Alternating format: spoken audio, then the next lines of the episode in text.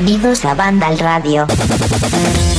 Y la segunda semana ya se cumplió. La segunda semana de la nueva temporada que además es la que estrena el mes de septiembre. Y sabéis que ese mes, eh, cuando lo dices, enseguida se agolpan en la cabeza todos los, iba a decir recuerdos, de otros años, no. Más bien lo que va a venir en los próximos meses. Dices, campaña de Navidad, juegazos a ver qué pasa. Y bueno, me parece a mí, tengo la sensación de que este mes de septiembre nos va a dar alguna que otra sorpresa. Bueno, vamos a primero hacer las cosas bien y es saludar. ¿Cómo estáis? Mi nombre es José de la Fuente. Creo que diciéndolo mm, durante 10 temporadas ya debería saberlo, pero yo siempre pienso en aquellos o aquellas eh, oyentes que en ese momento, pues quizás no, no nos conocen y es la primera vez que se han puesto a escuchar banda radio. Yo qué sé, porque hemos cumplido 25 años eh, hace unos días en la página web. Estamos de aniversario, 25 añitos. No se dice mm, todos los días, así que lo estamos disfrutando. Ha salido una nota de prensa y quizás alguien nos ha descubierto ahí, yo qué sé. En fin, Alberto González, muy buenas. Muy buenas, José. De hecho, esto que dices, eh, también, también expresado de oyentes que se suman a la familia de Banda Radio, lo tenemos en los comentarios, que tenemos a varios oyentes que nos han dicho que nos han descubierto en la novena temporada, hace unas cuantas semanas. Yo creo que se va renovando poco a poco la clientela de este maravillosísimo podcast. Bueno, no solo eso, sino que el ratio de fidelización es muy alto, altísimo. Bueno, como en la página web, ¿qué te supone a ti 25 años? Sé que no has estado 25 años, pero unos cuantos sí. ¿Qué te dicen a ti 25 años de, del medio en el que trabajas como Vandal? Pues muchísimo. Yo no llevo 25 años, como bien dices, pero sí desde 2005, primero en los foros, después ya colaborando poco a poco con la web y ya de una manera más asidua. Y dice mucho. ¿Por qué dice mucho? Porque son muchísimas consolas, generaciones de dispositivos distintos, grandes lanzamientos, grandes noticias, coberturas, noticias en L3 muy locas, viajes. Bueno, es que con Vandal hemos vivido un montón de experiencias y además hemos, hemos ido ganando ¿no? con el paso de los años como el buen vino y haciendo que cada vez eh, la web sea mejor y que tenga pues más oferta, más servicios y un montón de noticias y de reportajes. Bueno, una web completa que encima también tiene un buen podcast. Hombre, menos mal que lo dices en el podcast. Llegas a decir lo contrario y me parece que te dejamos de escuchar en todo el programa. Castigado toda, toda esta edición. Me muteas, me muteas. no, lo que sí que es cierto es que al menos, iba a decir que se mantiene intacta, no lo sé, pero la ilusión, eh, sí, es que escucharte a ti, Alberto, eh, hablar de cualquier cosa que has puesto en la web, Anillos de Poder, por ejemplo, que se estrena mañana, viernes, que estamos haciendo el programa en jueves, eh, y hay un análisis, bueno, un, un texto que te has currado muchísimo, con esa ilusión, con las cosas que haces tú, pero bueno, no vamos a parar en esto, simplemente si alguien quiere leerlo, está en la web de Vandal en el apartado de random, ¿vale? Y gracias Alberto por conectarte. Tengo también conmigo a Dani Paredes. Hola, Dani. Hola, José. Por fin de vuelta por aquí. Por fin. Hoy se han alineado los astros y le tenemos, ni que sea como testimonio de que esta temporada sigues con nosotros, por si alguien pensaba que te habíamos secuestrado. Y lo que no sabes tú y lo que no sabe la audiencia es algo que vamos a hablar en los próximos días y que podría suponer un aditivo genial en el podcast, en Banda Radio. Y ahora dirás, ¿y qué me estás contando? Si ya te lo he dicho que tengo que hablar contigo. Pero como te has actualizado a la versión 2.0, cuéntanos, ¿por qué ahora Dani Paredes es 2.0? bueno, pues eh, estas cosas que pueden pasar en la vida, que te haces mayor, que un día vas porque sí a preguntar a una óptica y te das cuenta que llevas toda la vida con problemas de vista y ahora llevo gafas, eh, lo cual me permite ver hasta en 8K. Mm. Así que nada, me he mejorado, me he puesto, Un, DLC. te has puesto gafas. Ahora verás todas las cosas un poquito mejor definidas. Oye, Dani. También he, ganado un poquito más en carisma, que eso no viene más. Sí, sí, sí, Y nada, que ya desvelaremos esto cuando nos sentemos y hablemos del tema, aunque más o menos te puedes hacer una idea de lo que viene. Y además os va a gustar porque es algo que nos han pedido los oyentes y el resto del equipo tampoco lo sabe. O sea, estoy lanzando aquí novedades, pero estamos arrancando temporada. ¿Qué pensabais? Dani, oye, bienvenido. Hoy hablaremos de muchas cosas, así que es un gustazo tenerte aquí. Tú no llevas mucho en Vandal, pero a la persona que voy a saludar tampoco lleva mucho, pero sí de forma muy intensa. Franje Matas, el Escaletas, ¿cómo estás? Muy buena, pues aquí estoy otra semana más al pie del cañón y con muy buena compañía. bueno, otro que dices lo contrario y te muteo. Que, oye, ¿cuántos años llevas en Vandal? Pues desde el verano de 2019. Bueno, ¿y qué te parecen esos 25 años? A ver, eh, los 25 años geniales. Mm, me siento muy orgulloso de que en estos tres años no me haya cargado todavía la web. Mm, puntualización en el todavía. Y no sé, con compañeros geniales, con experiencias tanto de jugador como de periodista que han sido maravillosas y que espero que estos 25 años, pues por mucho que yo esté dentro, no se acaben en dos o tres años, la web no, no se caiga, desaparezca todo el archivo para siempre, ni nada de eso. Todo lo contrario. Oye, felicidades por la parte que te toca, felicidades Alberto. Y una persona que no es tan asidua, pero sí lo fue durante largos años, con sus textos, sus análisis, sus ganas de no solo jugar, sino también contar al mundo, a todos aquellos que se acercaban a la página web de Vandal, sus impresiones, sus detalles, lo que habían contado en un juego. Hoy tenemos el placer de contar con Juan Rubio Segundo capítulo y le tenemos aquí. Así que gracias Juan. Lo primero, ¿cómo estás? Muy buenas, José. Pues sí, bien. Eh, las ganas que, tú mencionabas, ¿no? De cuando yo era joven y feliz ya no me quedan. Pero por lo demás, bien. Eh, Súper contento de, celebrar los 25 años de Vandal que además la gente no sabe, pero yo soy muy peleón. Yo internamente siempre sido muy peleón. no sé cómo Pablo no me ha hecho todavía, pero, pero sí, aquí ando después de. Pero peleón, ¿qué significa? ¿Contestatario? Vamos, que no siempre dices que sí a todo o cómo va? No, yo, siempre soy muy. No sé cómo explicarlo. Eh, siempre. Siempre que no estoy de acuerdo con. Inconformista. esa es la palabra, inconformista. Vale. Y a veces también meto la pata y esas cosas. Pero bueno. Eh, Así se aprende también. Sí, algo más, bueno que malo, así que Pablo me perdona.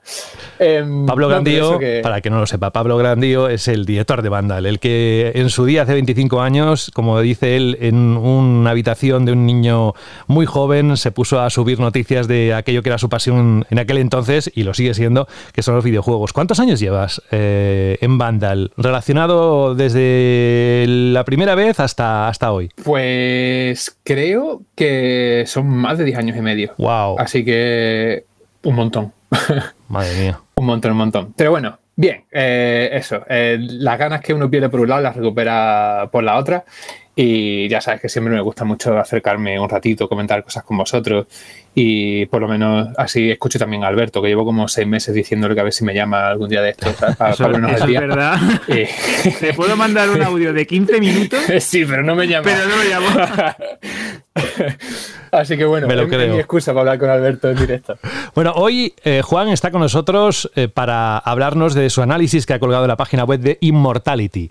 Si no suena mucho el juego, perfecto, porque os va a desvelar las claves que ha encontrado y si sabéis de él, pues eh, genial, os, va os lo va a decir de viva voz. No solo él estará con nosotros hablando de análisis, sino también estará Carlos Leiva dentro de un ratito para contarnos lo que ha encontrado en The Last of Us, parte 1, que mañana por fin se pone a la venta para muchos de vosotros que sé que lo estáis deseando.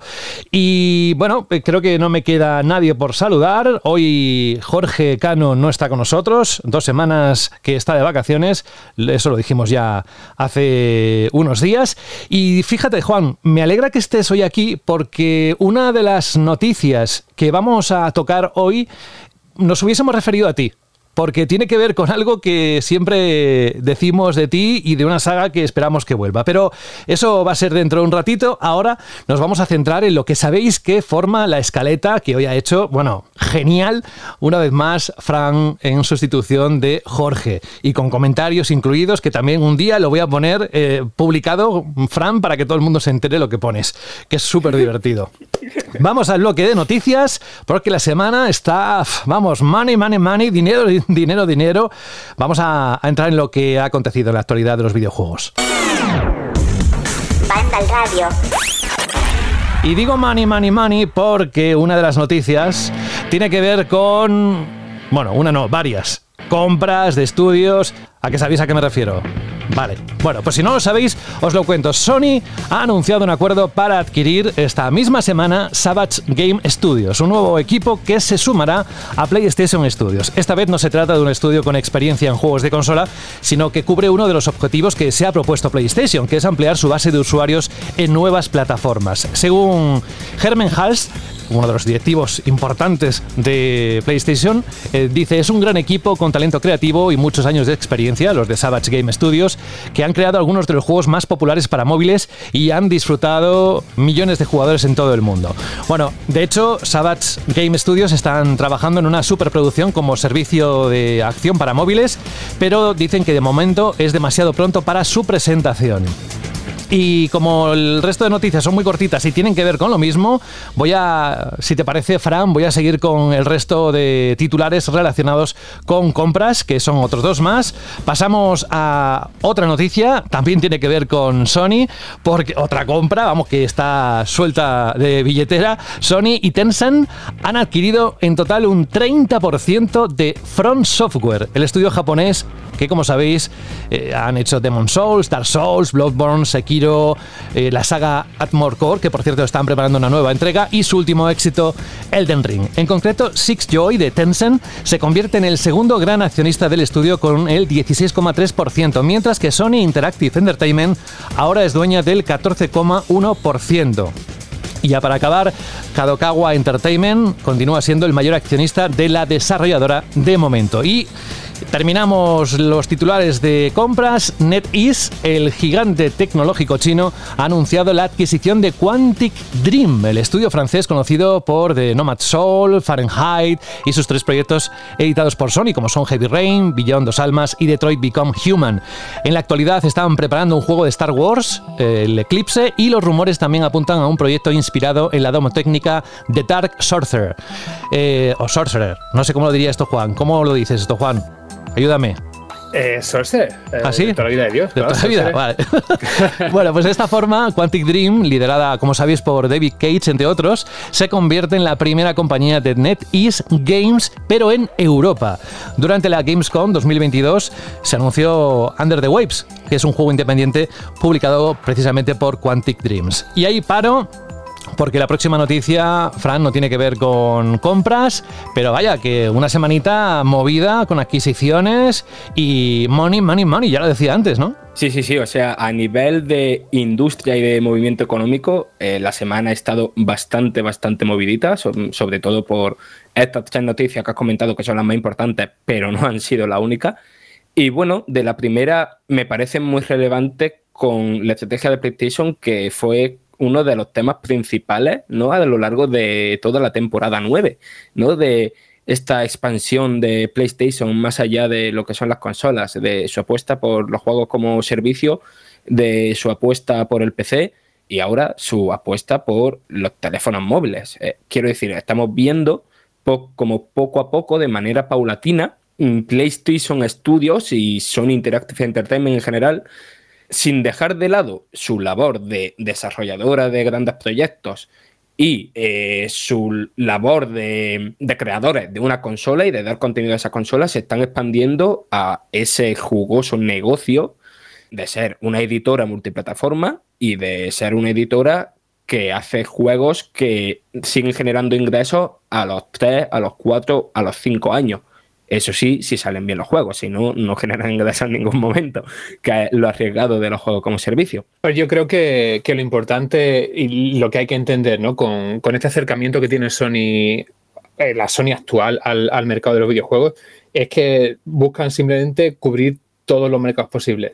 Eh, creo que la mayoría del mercado de Occidente juega en consolas o en, ordenadores, ¿no? Y creo que el mercado de Sony normalmente pasaba por las consolas en Occidente, quizás con el principal mercado siendo el, japonés en, Oriente, que, seguía jugando sus consolas, pero tenemos que entender que en los últimos años eh, el, el, PC ha crecido de una manera desproporcionada en comparación con lo que han crecido las consolas y sobre todo en el mercado asiático el, PC es el rey. En, China, por ejemplo, es que no, se puede comparar también muchas veces por los problemas que hay a la hora de comprar una consola en, ese mercado, que esa es una historia diferente, ¿no? Que necesitan aprobación independiente, los juegos, ya sabéis que, por ejemplo, Nintendo eh, hace años tuvo que sacar sus consolas bajo otra marca, ¿no? En colaboración con una empresa china para poderlas publicar y lanzar en su mercado. Pero bueno, entonces, Sony sabe que, el, juego en PC, ¿no? El, PC Gaming, todo lo que abarca también los periféricos, que por eso está sacando este mando que, hablabais en el, en el, programa de la semana pasada.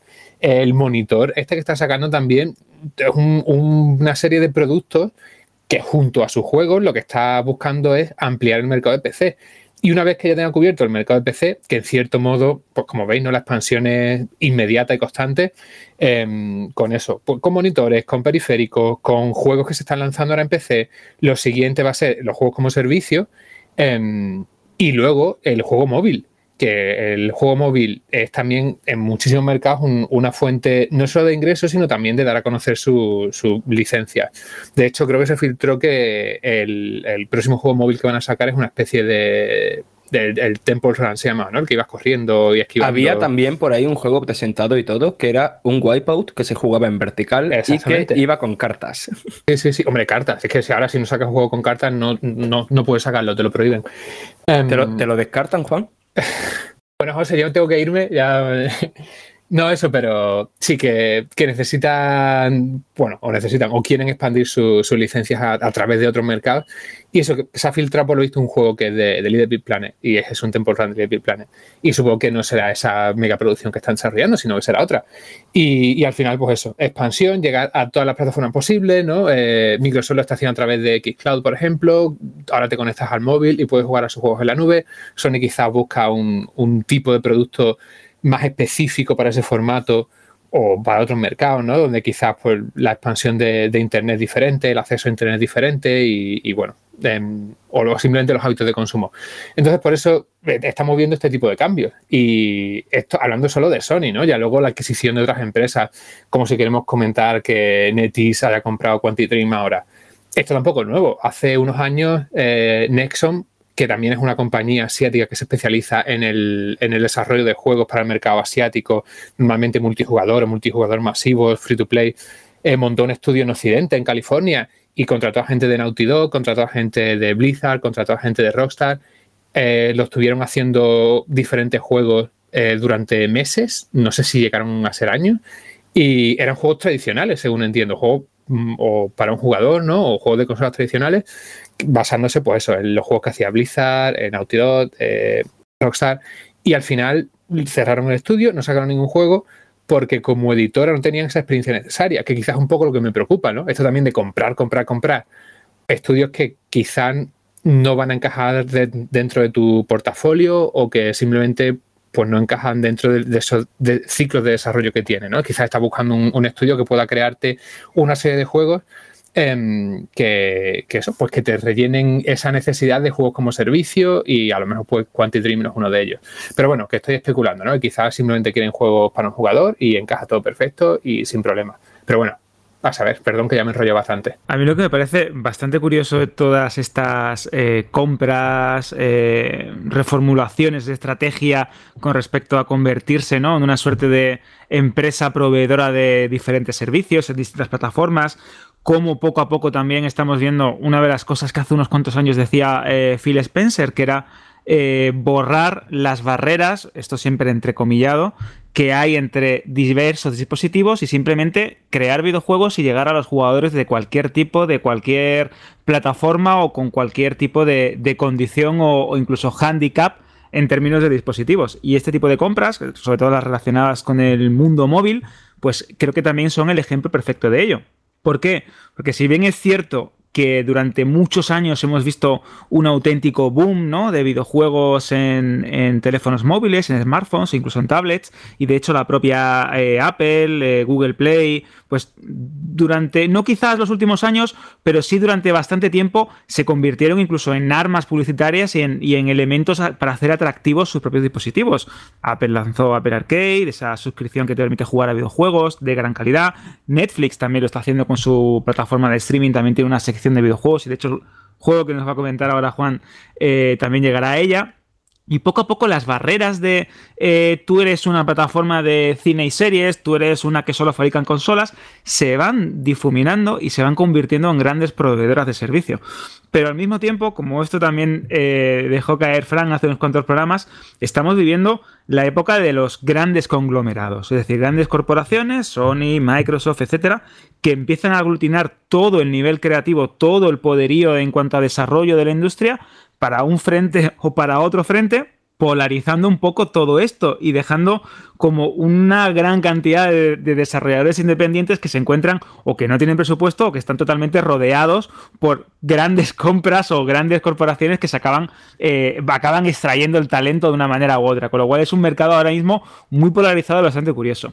Pero también hay que destacar que esta compra de, ese estudio de desarrolladores de, juegos de teléfonos móviles no quiere decir, y esto Sony lo remarca una y otra vez en el comunicado oficial que, en el que confirmaba esta, esta compra, que desarrollo y lanzamientos eh, de videojuegos en teléfonos móviles o compras relacionadas con esto no quiere eh, traducirse, no se quiere traducir directamente en menos compromiso con las grandes superproducciones de consola, etcétera.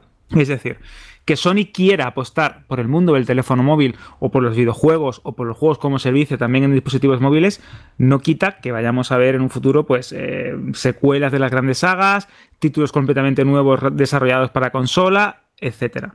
Esto es importante remarcarlo, porque mucha gente cree que cuando una compañía eh, decide apostar por una nueva tecnología, un nuevo tipo de estudio o una nueva vertiente de desarrollo, en este caso, repito, las plataformas de teléfonos móviles, dicen, madre mía, me voy a quedar ahora sin Horizon, me voy a quedar sin The Last of Us, eh, Uncharted, adiós, o Gran Turismo muerto. No, quiere decir que aparte de desarrollar esas licencias en otras plataformas para llegar a nuevos públicos, nuevos mercados, nuevos intereses, aparte de ello, pues se va a centrar en desarrollar también nuevos videojuegos, nuevas ideas, nuevas experiencias que trasciendan la marca PlayStation como consola y lleguen a través de otros dispositivos a un, nuevo grueso de jugadores. Y creo que eso es bueno para la industria a nivel general porque es abrir nuevas puertas, buscar nuevos caladeros de clientes y usuarios de una plataforma en concreto y también, pues como aficionado al mundo del videojuego, ver que una gran compañía como en este caso Sony PlayStation está detrás intentando pues meter dinero y buscar una manera de rentabilizar este, este mercado y estas plataformas que, repito, han dado muchísimos grandes videojuegos en teléfonos móviles en los últimos años, pues ver una nueva, un nuevo empujón, un nuevo soplo de aire fresco, siempre es bueno como, como usuario y como cliente. Sí, yo creo la verdad es que Sony está poco a poco tomando un camino en mi opinión, en la dirección correcta, que es la importancia de diversificar el negocio, que aunque les esté yendo más que bien en el mercado de las consolas, y por eso quizá hasta ahora no se han planteado hacer mucho más, creo que se han dado cuenta de que no hay que ignorar el resto de plataformas de entretenimiento, ya sean lo, el PC, ya sea el cine, ya sea la televisión, o sea los juegos para móvil. Ya lo están haciendo muy bien, entrando en el mercado del PC con algunos de los títulos más importantes como Spider-Man, Death Stranding o God of War, que les ha funcionado genial. Hicieron también la película de Uncharted, están en proceso series, como por ejemplo la de Last of Us, que ahora va a tener muchísimo tirón seguramente. Y la parte de comprar eh, una parte de From Software viene con idea de hacer productos de ese estilo. De hecho, habían dicho que su idea es tener un poquito más de voz y voto en hacer productos derivados como juegos, anime y cine. Em, lo que nos faltaba era por ver qué estrategias seguían para entrar en el terreno de los juegos móviles, que recordemos que en realidad es enorme pero absolutamente gigantesco, muchísimo más de los que nos podamos imaginar. Y realmente creo que aquí haber adquirido Bungie en su momento, o haber adquirido en este caso eh, Game Studios, probablemente sea parte de esa estrategia a largo plazo de hacerlo por la puerta grande. Lo que está por ver es cuándo, si es a corto plazo, si es a medio plazo, o si quedan unos años para que veamos esa primera incursión. Pues gracias a todos por las reflexiones alrededor de estas compras. Además, eh, creo que es importante reseñar que Sony y su plataforma PlayStation 5 está siendo muy actualidad, lo tuvimos la semana pasada por ese cambio de precio, pero también en cuanto a orientación de negocio. Vamos a pasar a otra plataforma y también vamos a ver cómo le va a ir a Valve. ¿Con qué? Con la Steam Deck. Porque esta misma semana mm, hemos conocido que Valve estaría trabajando en nuevos modelos de Steam Deck, tras el gran éxito de su sistema portátil para jugar a videojuegos que ya cuenta con más de cientos de videojuegos, 500 en concreto, verificados. Según ha descubierto el medio Gaming on Linux vía el portal VGC, un nuevo libro de 50 páginas centrado en el desarrollo de Steam Deck, el cual abarca desde su concepción hasta su fabricación, hace referencia a que el dispositivo tendrá continuidad y ahí está la noticia porque, de ser cierta esta información, Steam Deck podría romper la tendencia de Valve por cesar el soporte de hardware antes de tiempo. Recordemos, por ejemplo, el Steam Controller que se lanzó en el 2015 y se dejó de producir en el 19, mientras que las Steam Machine debutaron en 2015 también y dejaron de tener soporte un año antes, o sea, 2018.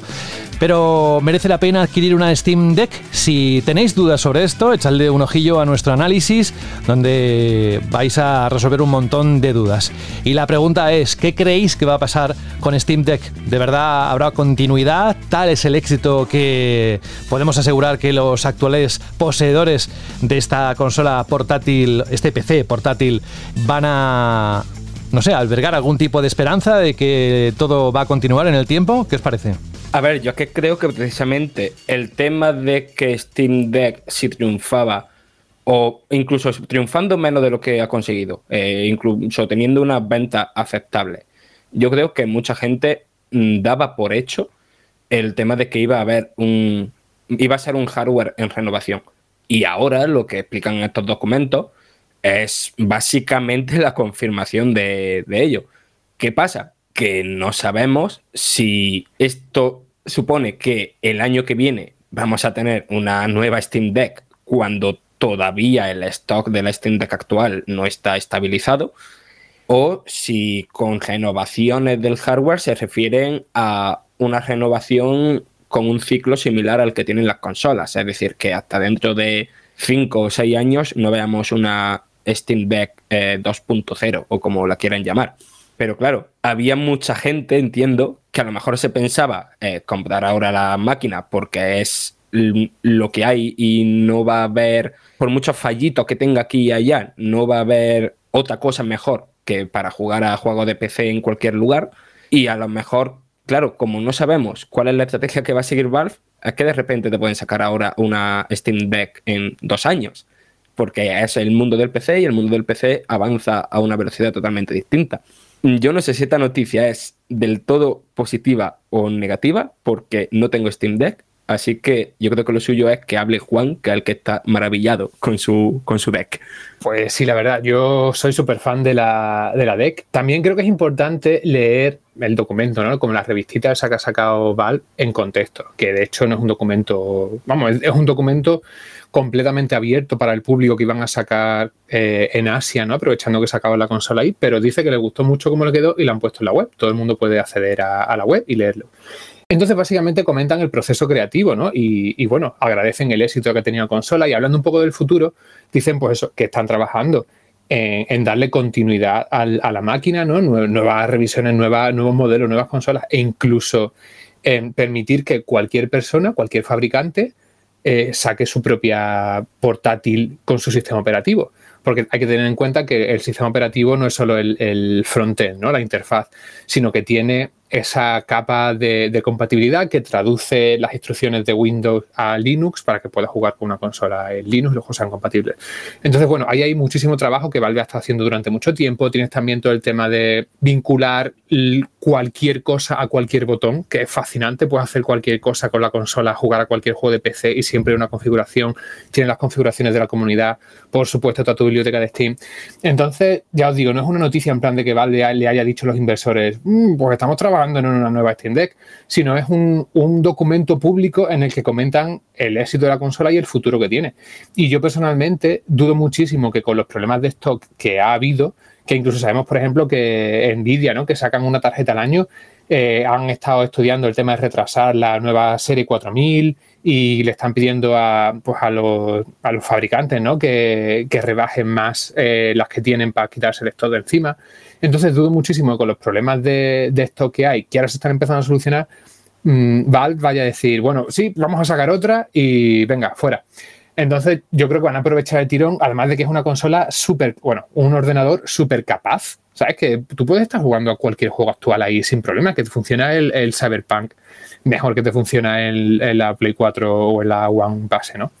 Entonces, eso, no es una consola que haya salido limitada, sino todo lo contrario, es una, y cuando digo consola, consola portátil, ordenador portátil, ya sabes a lo que me refiero, sino eso es un ordenador que ha salido súper capaz, que funciona súper bien y que tiene todavía muchísimo potencial por delante. Así que yo personalmente, si alguien quiere una tech, yo no, no me agobiaría pensando, uy, es que si me sacan una nueva el mes que viene, no, yo creo que no sé cuántos años tardarán, pero que vamos a, ver, yo creo que algunos añitos hasta que hagamos una revisión del sistema con cambios significativos, ¿no? Que a lo mejor sacan uno y tú dices, bueno, es que han sacado uno ligeramente rediseñado y consume menos. Pues vale, o yo qué sé, rollo como la One y la One S, ¿no? Con el procesador ligeramente más rápido, pero ningún cambio significativo y que se deba seguramente más a costes de fabricación que otra cosa. Así que si alguien tiene, pues eso, algún interés en, en adquirir la DEC, que no se preocupe, que yo personalmente no creo que vayamos a ver ningún modelo nuevo, eh, vamos, en, el año que viene siquiera, yo desde mi punto de vista, vamos. Y os invito a todos a leer ese documento para que entendáis ¿no? a, lo que se refiere Valve con esto de, revisiones y, el futuro de, la DEC. De hecho, creo, Juan, que has dado en la clave con el tema del sistema operativo, porque en realidad eh, consolas portátiles basadas en PC existen desde hace muchísimos años.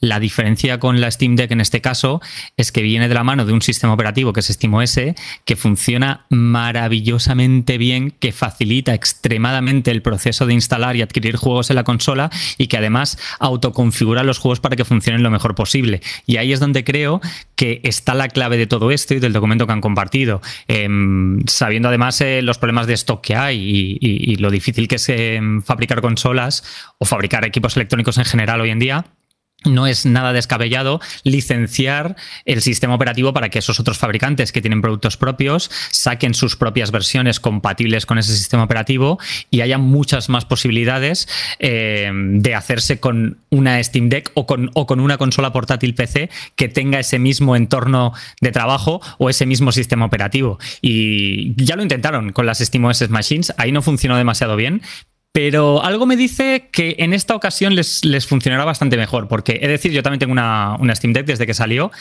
Eh, y a mí personalmente mm, lo que me ha enamorado es exactamente eso, la extrema facilidad de uso eh, y el, darle a instalar un juego mm, y olvidarte, no tener ni que configurarlo. Y aparte de todo eso, el hecho de que tenga por debajo un Linux que puedes luego, si quieres, y eres ese tipo de usuario que te gusta trastear eh, y hacerlo a tu gusto, que tengas esa posibilidad abierta desde el minuto cero, también es una, una de esas cosas que le hace destacar en respecto al resto. Así que sí, em, estoy de acuerdo contigo, creo que tiene mucho futuro y probablemente en este caso, o al menos eh, hasta que se normalice todo, probablemente más licenciando ese software que no sacando nuevas máquinas. Pues larga vida a la Steam Deck, vamos a movernos de noticia y aquí Juan tiene un especial protagonismo porque lo vais a entender ahora enseguida. Quedan un par de semanas para que comience el Tokyo Game Show 2022, un evento que volverá a ser presencial por primera vez en tres años y que este miércoles confirmó su calendario de retransmisiones al completo. Una de las compañías que ya ha asegurado su participación en la feria japonesa ha sido Konami, cuyo programa tendrá lugar el 16 de septiembre a las 9 de la noche hora española. 9 de la noche del 16. ¿eh? Durante esa retransmisión, Konami va a anunciar un nuevo lanzamiento relacionado con, entre comillas, esto es porque es textual, una saga muy querida en todo el mundo. Un nuevo juego que conoceremos de la mano del actor de voz Yugi Kaji. Espero haberlo pronunciado bien. Bueno, esta información, ojo, porque proviene directamente de la compañía, ¿eh? No son rumores ni filtraciones. La propia Konami ha anticipado el anuncio de este nuevo juego, levantando, como podéis imaginar, especulaciones acerca del título del que podría tratarse. ¿Será un nuevo Castlevania? ¿Será un nuevo Metal Gear? O lo más importante para Juan, ¿será por fin el Silent Hill? ¿Cuál es tu pálpito, Juan? Eh, a ver, José, yo por una parte, yo toda la mañana me levanto pensando, hoy es el día que me anuncian Silent Hill. Llevo así, pues de hecho, desde ¿cuántos fueron? Siete años, ¿no? De la Gamescom en la que anunciaron Silent Hills. Sí, sí. Em, así que así, e-, esa es mi vida ahora, ya lo sabéis. Entonces, yo creo que ahora hay las pruebas suficientes de que algo hay en desarrollo. Algo hay. Eh, y se supone que hay bueno, varias cosas. Entonces, em, se ve que Konami quiere tener suficiente presencia en el evento, ¿no? Mm, yo, vamos, a juzgar por lo que se ha visto, no va a salir de, tapadillo, ¿no? Sino que tienen, pues bueno, como a, presentadores invitados y tal. No, no, va a ser como el de One Million Troops, pero va a ser un evento importante. Entonces, em, yo quiero pensar que en el Tokyo Game Show, ya sea Konami o ya sea otra compañía, porque imagínate, a lo mejor tiene un acuerdo, pues yo qué sé, con Sonic o Microsoft, con quien sea, y lo anuncian en, un evento independiente, ¿no? Em, entonces yo quiero pensar que se va a Silent Hill. De todos modos, parece también que los remakes de, o el remake de em, eh, Metal Gear también está ahí en alguna parte. Así que bueno, puede ser eso también. Yo, de todos modos, tengo un poquito de fe. Yo creo que Konami sabe que no se puede vivir de gimnasios, eh, pachincos y remaster mm, y juegos de, tú sabes, un poco ahí de, fondo de armario em, para los restos y, en algún momento tiene que aprovechar la licencia. Así que yo fe tengo. Mm, si es eh, este Tokyo Game Show o si no, será el siguiente evento, pero bueno, así llevo siete años y si son ocho, pues 8, José, ¿qué le vamos a hacer? De todos modos, venga. Yo si el, si el 16 de septiembre se anuncia, te quiero en el programa correspondiente de Banda al Radio. Quiero saber lo que piensas. O sea, que me, vas a escuchar, no, voy a tener ni que estar, ¿sabes? Vas a escuchar mi voz desde Barcelona gritando yo desde Birmingham. No te hace falta ni que me conecte, vamos. A ver qué pasa. Suerte, mucha suerte, Juan. De verdad que estamos deseando. Alberto. Fíjate, yo, yo, estaba diciendo, a mí me encantaría eh, un Metal Gear Solid o esa rumoreada remasterización o remake de las tres primeras entregas que se lleva diciendo desde hace bastante tiempo. Pero fíjate, quiero tanto a Juan que digo, mira, yo me sacrifico, me da igual que veamos a Solid Snake o, a Big Boss más o menos, pero que esta criatura, por favor, tenga su Silent Hill y por lo menos que sea un buen juego, porque lo que está sufriendo, esa penitencia que, aunque sea malo, aunque sea malo, que ya me da igual, ¿sabes? Ya da igual, aunque veas el logo, aunque veas el logo, sepas que el juego va a salir en consola, en PC o en lo que sea, yo creo que ya te puede dar con un canto de dientes. Luego será, luego será, y, esto es el ciclo de Konami, eh, una nueva entrega de Yu-Gi-Oh! o algún tipo de, movida para móviles, o vete a saber, pero yo creo que creo que es verdad que este anuncio eh, tengo ese pálpito eh, que viene algo, algo interesante, ya sea Metal Gear o sea eh, Silent Hill. Y por favor, que por la salud de nuestro compañero y amigo Juan, que sea Silent Hill. Pero José, Alberto, que, yo ya, mira, que me saquen un, un, Silent Hill free to play con misiones diarias, competitivo online, o sea, que me da igual ya. versión kawaii. Kawaii, lo que sea que me da igual, tío, que yo no necesito algo. Yo ya como un drogadicto, ¿sabes? Lo que sea. Em, pero bueno, por favor, mandadme aquí toda la fuerza, que son, llevo siete años sin dormir, yo creo que ya, ya toca descansar un poquito. Siempre nos referimos a ti en Banda Radio cuando sale este tema, o sea que... Bueno, eh, antes de seguir con la última noticia, decir que la saga Mafia cumple 20 años y desde 2K lo están celebrando con varias acciones y del 1 al 5 de septiembre regala el primer Mafia gratis en Steam, lo digo para que lo tengáis en cuenta, pero una noticia recién salida del horno, ojo aquí que esto no lo teníamos en la escaleta y Fran lo acaba de incorporar. Después de muchísimos rumores y filtraciones, Ubisoft ha decidido salir a la palestra para confirmar el que será el nombre del próximo Assassin's Creed. Mm, vamos, que viene a confirmar los datos que se habían escapado en Internet gracias a los insiders. El juego ha sido bautizado como Assassin's Creed Mirage, algo a lo que ya apuntaban los rumores que se han venido dando en la red de redes durante las últimas semanas, adelantando también que, como era de esperar, la presentación oficial del juego tendrá lugar en el evento Ubisoft Forward, en el que se anunciarán las próximas novedades de la compañía francesa. ¿Cuándo tiene lugar este evento? El 10 de septiembre a partir de las 9 de la noche.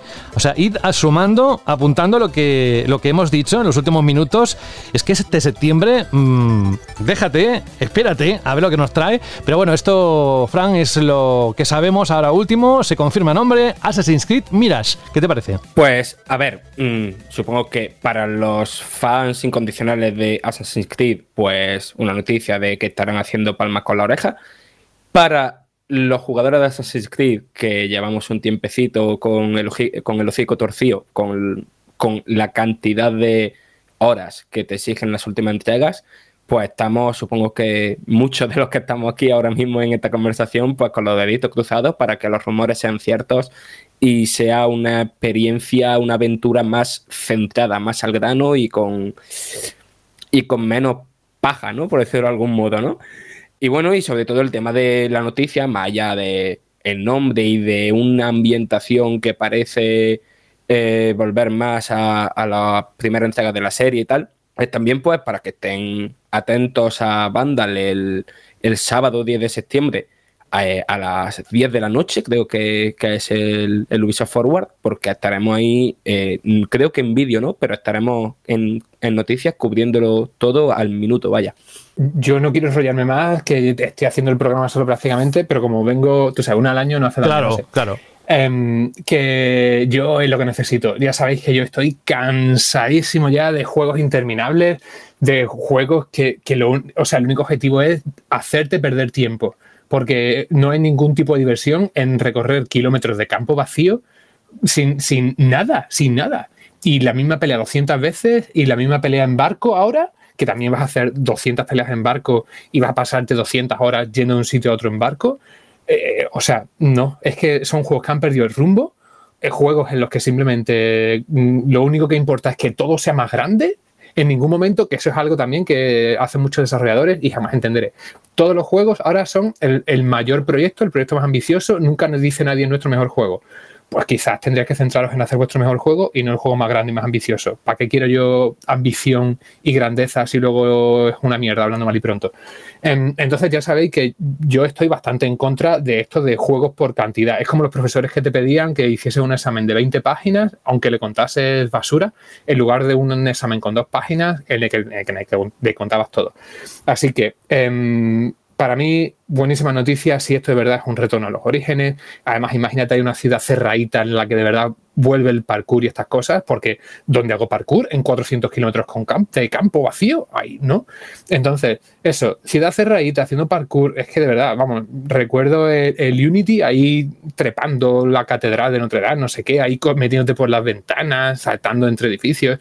Si eso vuelve eh, sin relleno, ¿sabes? Sin 200 misiones de métete en una cueva a nadar a traerme cuatro piedras del fondo. Pero señor, ¿quién, quién se divierte haciendo eso?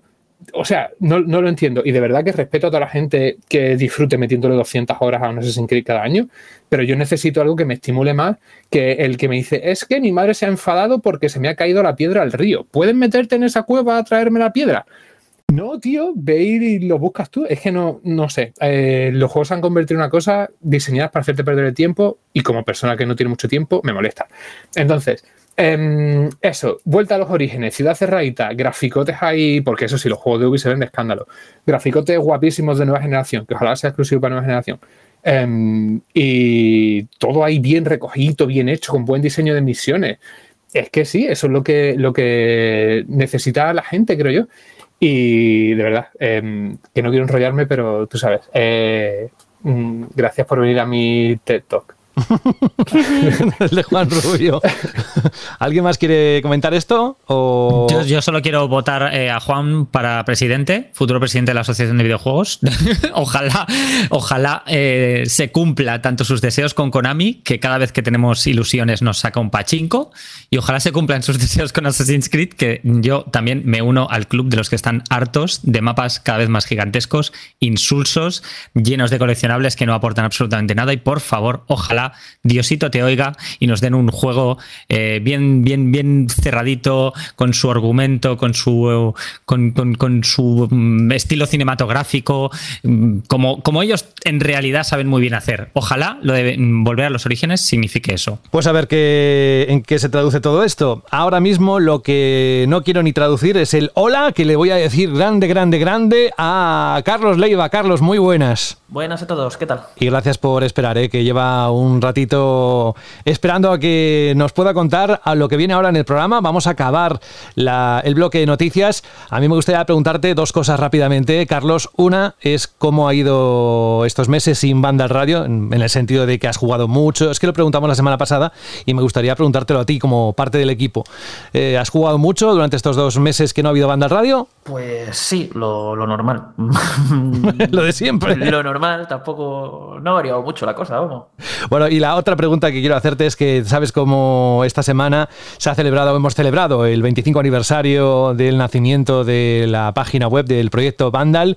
Y nada, simplemente felicitarte por todo ese tiempo que llevas dentro del proyecto. ¿Y cuántos años llevas, por cierto, unido a, Vandal? Pues en junio hice 11 años, creo. Madre mía. Pues con Juan hay ahí de los más longevos, ¿eh? Pues oye, eh, lo que sí que tenemos también muchas ganas, el día ha llegado, cuando escuchen este capítulo número 2 de la décima temporada de Banda Radio, ha llegado el momento de que se ponga a la venta un juego del cual nos vas a hablar ahora mismito. Banda Radio.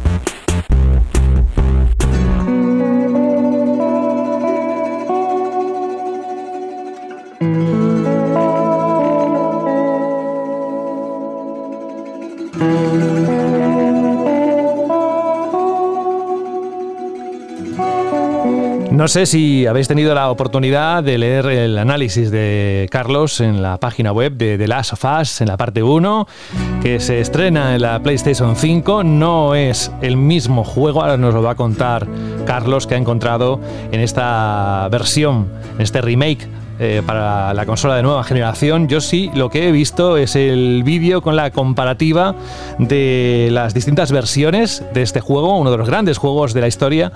Y la verdad, Carlos, me he quedado con la boca abierta. Es que mm, son, no voy a decir completamente distintos porque, porque no, pero hay un grandísimo trabajo detrás. ¿eh? Sí, pero a ver, dejemos las cosas claras, que has dicho que no es el mismo juego, pero realmente es el mismo juego. Es decir, eh, son las mismas mecánicas, el mismo diseño de niveles, la misma historia, todos los vídeos usan la misma dirección, los mismos planos. O sea, es todo el mismo juego, solo que reconstruido con gráficos de ahora, con gráficos actuales que equiparan lo que se... Eh, a nivel técnico, equiparan el juego original a lo que vimos en The Last of Us 2, con un apartado gráfico mm, muy parecido a nivel técnico y que...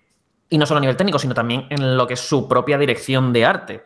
Que claro, al haberlo reconstruido, rehecho todo, se le ha dado también ese toque mucho más realista que tenía la secuela, más oscuro, más crudo, y que eso también te mete un poco, cuando estás jugando, te mete como más, o sea, te transmite más esa brutalidad del mundo de, las sofás. Hmm. Yo me refería a, que yo pensaba, ¿eh? igual muchos de los oyentes también que nos eh, ahora están atentos a lo que estamos diciendo, que pues que era una actualización de texturas, que pero es que luego he visto la comparativa y una barandilla puede haber cambiado de un material, los coches están dispuestos de otra manera. todo, todo, está rehecho, ya te digo. a eso, a eso me refería.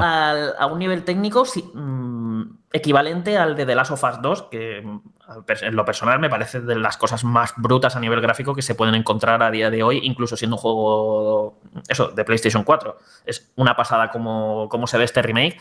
De hecho, eh, es que como el original ya se veía tan bien, eh, mucha gente puede decir, no, es que no es para tanto el salto. Claro, no es para tanto el salto si comparamos otros juegos que hemos visto a lo mejor, que te cogen un juego de PlayStation 1, le hacen un remake y lo ves ahora en la nueva generación y dices, ostras, sí que ha cambiado. Aquí no hay ese salto tan grande, pero hay un salto enorme. Tú te juegas el remake te y te pones la remasterización después y vamos, parece que no sea de Play 3, parece que sea de Play 2. O sea, el juego del eh, o sea, del, golpe que te da de, ostras, me he acostumbrado ya a estos mega graficotes que tiene este remake. Y, sí, sí, sí que hay, un salto enorme. O sea, el juego se ve que es un auténtico espectáculo, de verdad. Es una auténtica maravilla el trabajo a nivel visual que han hecho. Pero eso, tenéis que tener muy en cuenta que todo lo que es el, núcleo jugable se ha mantenido intacto, pero se ha mantenido intacto al nivel de que ni siquiera se han atrevido a meter mecánicas que ya estaban en la secuela y que hacían la secuela que a nivel jugable eh, fuese un juego mm, mucho más satisfactorio, más variado, más desafiante, que, si os acordáis tenía más tipos de enemigo, Elite tenía también eh, más movimientos, más formas de moverse, eh, más herramientas para defenderse. ¿Qué pasaba? Que si hubiesen metido todo esto, nos habría pasado un Twin Snakes. Y eso quiere decir que el juego se habría roto a menos que lo hubieran rediseñado entero para adaptar las situaciones que tenía de las sofás a esas nuevas mecánicas que introdujo parte 2. Entonces, yo creo que por ahí el objetivo de Naughty Dog no era tocar el juego, no era, o sea, era mantenerlo tal cual. Y creo que eso, haber metido mecánicas de la secuela podría haber roto el juego o si lo hubieran tenido que rediseñar habrían, habría sido un juego muy diferente en líneas generales. Y yo creo que es un juego que es que no le hace falta. Mm, o sea, no hace falta que lo toque, vale. No es tan bueno a nivel jugable como parte 2. Pero a mí el juego como conjunto me gusta mucho más porque tiene un desarrollo que es perfecto. Es decir, es un juego que te dura unas 13 horitas, más o menos, y en esas 13 horas es que no te suelta, o sea, es, no tiene ni un solo momento de aburrimiento, no tiene ningún, ninguna sección, ninguna parte que digas, uy, aquí está bajando un poco el nivel. No, es que sales de una y ya te estás metiendo en otra. Eh, y si no te estás metiendo en otra, el, el, guion te está metiendo un guantazo emocional que te, que te deja rotísimo. Eh, es increíble, o sea, es, eh, a nivel de experiencia de puramente videojuego, es un juego mm, redondísimo impecable y además con, bueno, ya lo que todos sabréis, que a nivel narrativo es una auténtica pasada, está escrito con un gusto, o sea, los, los, dos protagonistas es que son de los personajes mejor escritos en, que he visto nunca en un videojuego. Esa sensación que además ya la tienes con otros juegos de Naughty Dog, pero aquí te pones con este remake y la vuelves a tener de que como que estás jugando a un juego que, que juega en otra liga. Es decir, hay muchísimos juegazos, pero hay como esos juegos que cuando te pones a los mandos dices, uff, esto, esto es otro nivel. O sea, esto es una liga superior a la que muy, la que muy pocos pueden competir. Y es un juego que, siendo de 2013 y habiendo mantenido, digamos, todo ese núcleo, te lo sigue transmitiendo. Lo que dice, lo que habla muy bien del pedazo de juego que es.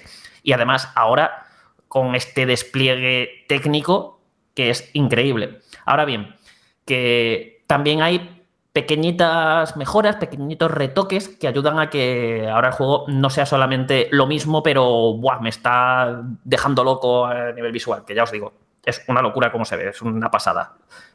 Por ejemplo, ahora han cogido, eh, han cogido el gameplay de parte 2, entonces eh, a la hora de usar las armas y enfrentarte a los enemigos es todo mucho más satisfactorio. Tú pegas un disparo con una escopeta y, o sea, eh, la sensación que te transmite al mando es muchísimo mejor que la que tenía el original. Incluso esto permite que puedas hacer cositas como partirle las piernas a algunos infectados y que estos se queden arrastrándose, intentando perseguirte y tal, como ocurría en parte 2. También han metido un porrón, pero, o sea, es, es exagerado, la de opciones de accesibilidad o sea, hay muchas más opciones de accesibilidad incluso que en parte 2, que ya era de todo un ejemplo eh, en este sentido.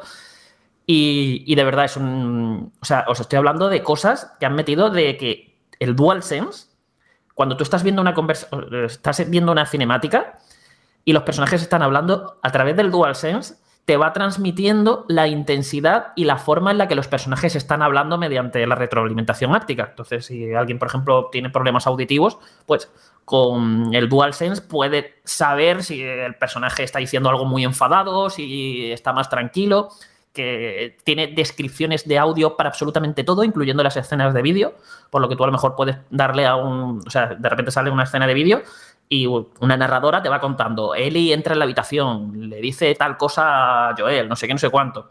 Tiene como, no sé, eh, es exagerado. O sea, la, lista de opciones es, es absurda. O sea, es absurda también nivel de que el DualSense para la retroalimentación áptica tiene tropecientas barritas para que tú te configures la intensidad o desactives si quieres o, actives de cada una de las cosas que puede hacer el DualSense. Pues mira, quiero que cuando uso armas el DualSense, la retroalimentación áptica, pues esté al 5 de 10. Eh, cuando vaya a caballo, que las cosas de caballo, pues vaya al 8 de 10. O sea, esa, ya os digo, es hiper configurable.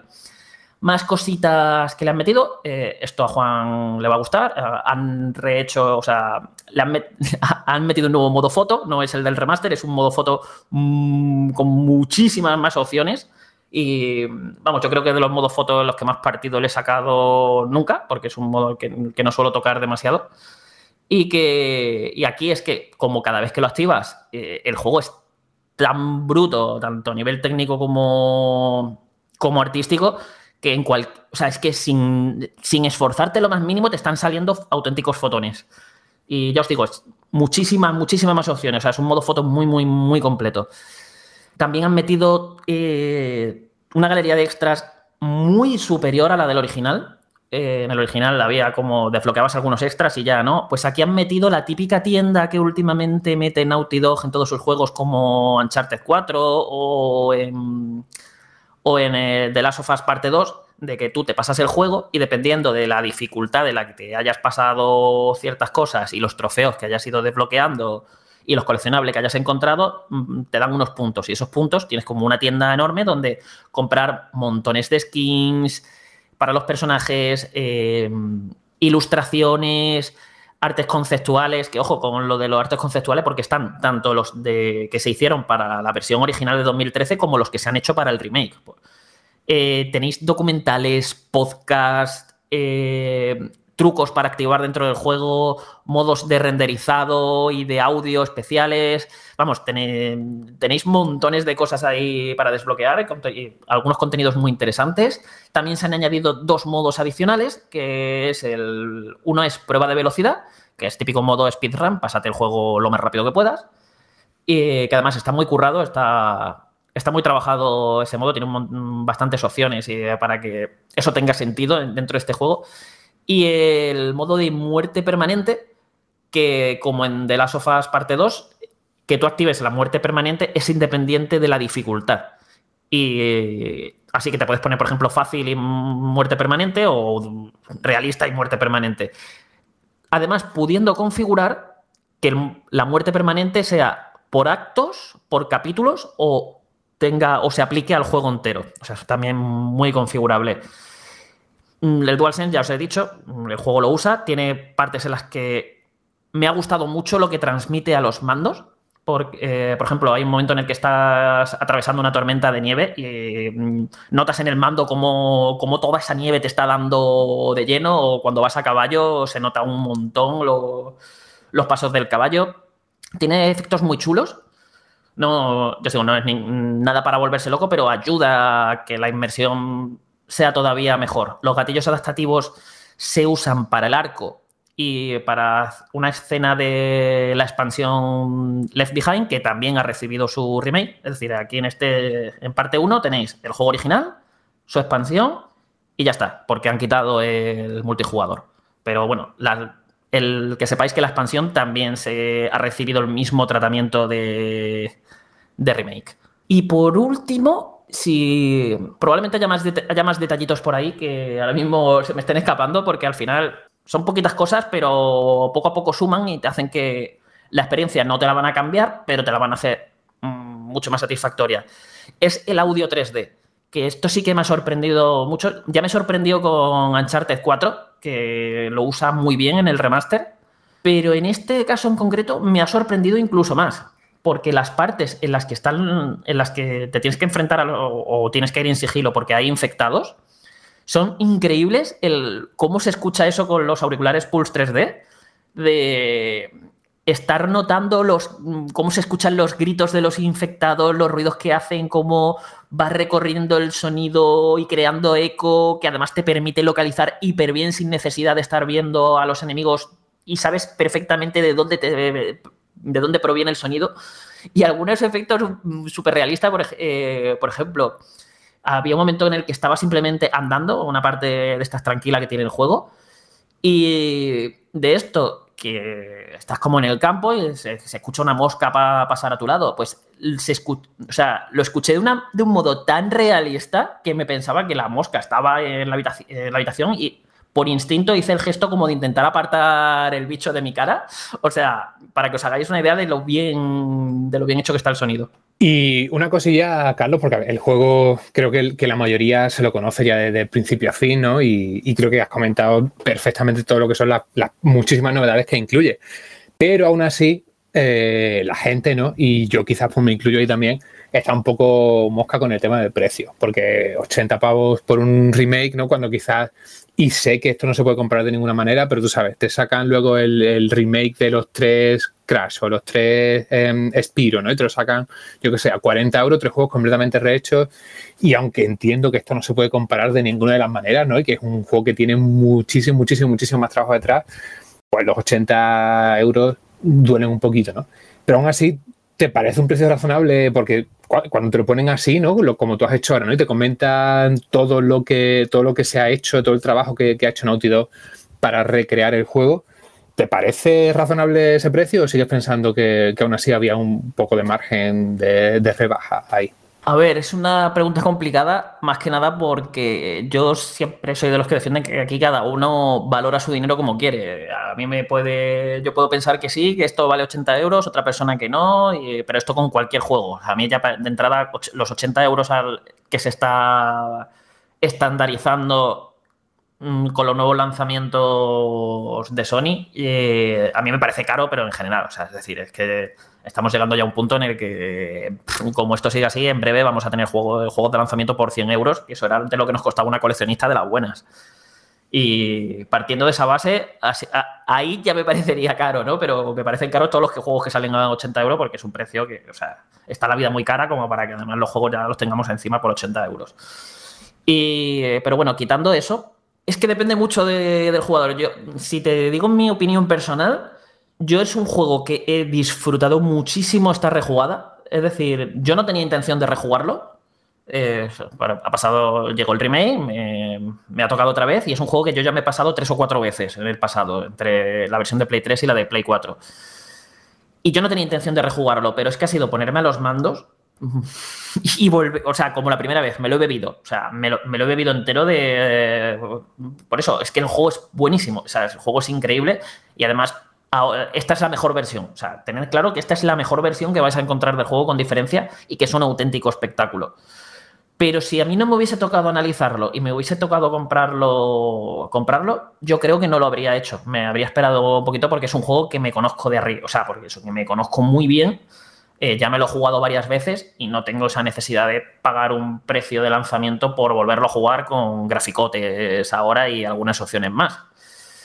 Pero claro, ¿qué pasa? Que, y, si no lo has jugado nunca? ¿Y si es tu primera vez con The Last of Us y te apetece jugarlo? Pues, a ver, es de lo mejor, de los mejores juegos que vas a poder comprar este año, de lo que ha salido, porque sigue siendo de lo, de lo mejor. O sea, mira que hemos tenido grandes juegos este año, pues esto sigue siendo, siendo un remake exactamente igual, sigue siendo de lo mejor que, que te vas a poder encontrar y a lo mejor si te apetece rejugarlo porque pues, no, no, lo juegas desde el original de Play 3 y te apetece, pues, pues mira, lo tienes ahí, en vez de cogerte la versión de Play 3 o el remaster, pues ya te coges este y lo juegas a lo grande. O, o eso, si no tienes ninguna prisa, puedes esperar perfectamente a, a ver si baja de precio, lo meten en el PlayStation Plus Extra o alguno de, esto, de, de estas cosas porque, vamos, también hay que tener en cuenta la de lanzamientos que estamos teniendo, la de juegos que hay. Es que está en la vida muy cara, Juan. Es que 80 euros yo, yo, yo, entiendo que, que, duele mucho y yo, con totalmente sinceridad, es un juego que he disfrutado muchísimo, pero yo de lanzamiento es que no me lo habría comprado por eso, porque digo, a ver, es un juego que ya me he jugado, me compro, para eso me gasto estos 80 euros en otros juegos que no me haya jugado todavía o ni siquiera juegos, en cualquier otra cosa que pueda necesitar más. Espérate que no suban también los precios de los juegos más allá por la inflación. O sea que puede. Esto está abierto a todo, pero gracias por es tu. Es que aquí también, José, hmm. venimos de que Sony yo creo que nos ha mal acostumbrado. Me explico. En PlayStation 4 han tenido una política de precios que yo creo que ha sido fantástica en general. Porque no te ponían el precio de este juego. Eh, va a valer por ley los 70 euros que pedimos. Dependiendo del juego, te iban poniendo un precio u otro. O sea, recordemos, el remake de Medieval lo sacaron por 30 euritos. que además ya lo, típico de esto, que te lo ponen por 30 euros de precio recomendado, pero en cualquier tienda que mirases un poco, ya te lo encontrabas por 25 o 24 euros. El Ratchet Clank, un remake entero de, de PlayStation 4, que, bueno, a mí me parece inferior al original, pero que se ve increíble ese juego y es muy divertido. Eh, creo que lo sacaron por 40 o por 30 euros también. Eh, iban poniendo juegos, pues eso, acorde a a lo que ellos pensaban que, debería valer ese juego, que la gente iba a estar dispuesta a pagar. Y ahora hemos llegado a PlayStation 5 y directamente todo lo que sacan nos lo están sacando a 80 euros. No están. Mm, o sea, que de lo más barato que te pongan sea Miles Morales, porque es un juego más pequeñito y que ese más pequeño creo que son 10 euros menos porque te cuesta 70 euros, que sigue siendo una salvajada. Y que en pues realidad era equivalente quizás a la expansión de, del Infamous, ¿sabes? En su día cuando se lanzó la Play 4 y que no sé si salió a 20 euros o algo de eso. Eh, no sé, lo de los precios es también una historia interesante, pero bueno. Gracias de todas formas, Carlos, por tu sinceridad. Y yo creo que también depende mucho de, lo que cada uno quiera hacer con su dinero, desde luego, pero que... Es que esa es la clave, con mm. que tú sepas lo que te vas a encontrar. O sea, es que mm, no le he podido dar... O sea, es imposible... Yo pienso que es imposible darle menos de un 9 a este juego porque es que es un juegazo, es que es uno de los mejores juegos que se han hecho nunca y además esta es la mejor versión que vais a poder encontrar y además es uno de los juegos que a día de hoy tiene mejores gráficos del mercado. O sea, es que es, imposible decir, oye, no te lo compres porque, porque cuesta 80 euros. Es, no, valóralo si esto te va a merecer la pena para jugarlo, pero si te vas a gastar al final esos 80 euros, al menos tienes esa seguridad de que te vas a llevar una experiencia increíble a casa. Que al final eh, eso también es lo, un poco lo que hay que valorar, ¿no? Pasa que, claro, también vivimos ahora en una época en la que hay muchísimos juegos y a lo mejor ese a lo mejor no te va a costar mucho esperarte jugando otras cosas que también te lo van a hacer pasar muy bien y ya cuando baja un poquito más de precio ya te pillas este y tal. Así que esto ya es cada uno como, como se lo quiera plantear y cómo valore su dinero. Carlos, gracias por estar con nosotros hoy contándonos este análisis importante, uno de los juegos esperados de estos últimos meses. Ya está aquí, ya lo podéis comprar o no, según lo que decidáis. Y Carlos nos ha dicho lo que ha encontrado en su análisis. Eh, pues nada, te esperamos dentro de unos días, que no sé cuándo va a ser, como siempre te digo, depende de los juegos que van a venir unos cuantos, así que no creo que tardes en volver. Mientras tanto, la semana que viene creo que me tienes. Bueno, Carlos, que te esperamos pronto y que te cuides. Venga, igualmente. Hasta luego. Y vamos a un juego que tiene que ver con la inmortalidad, al menos en el título. Mm, lo que ocurre es que me ha hecho gracia porque En el análisis, en su texto, Juan Rubio es, parece un tanto contradictorio. All right, well, we've got to take a short break here. Do you mind reading this out uh, for us? El juego sale para PC y Xbox Series XS.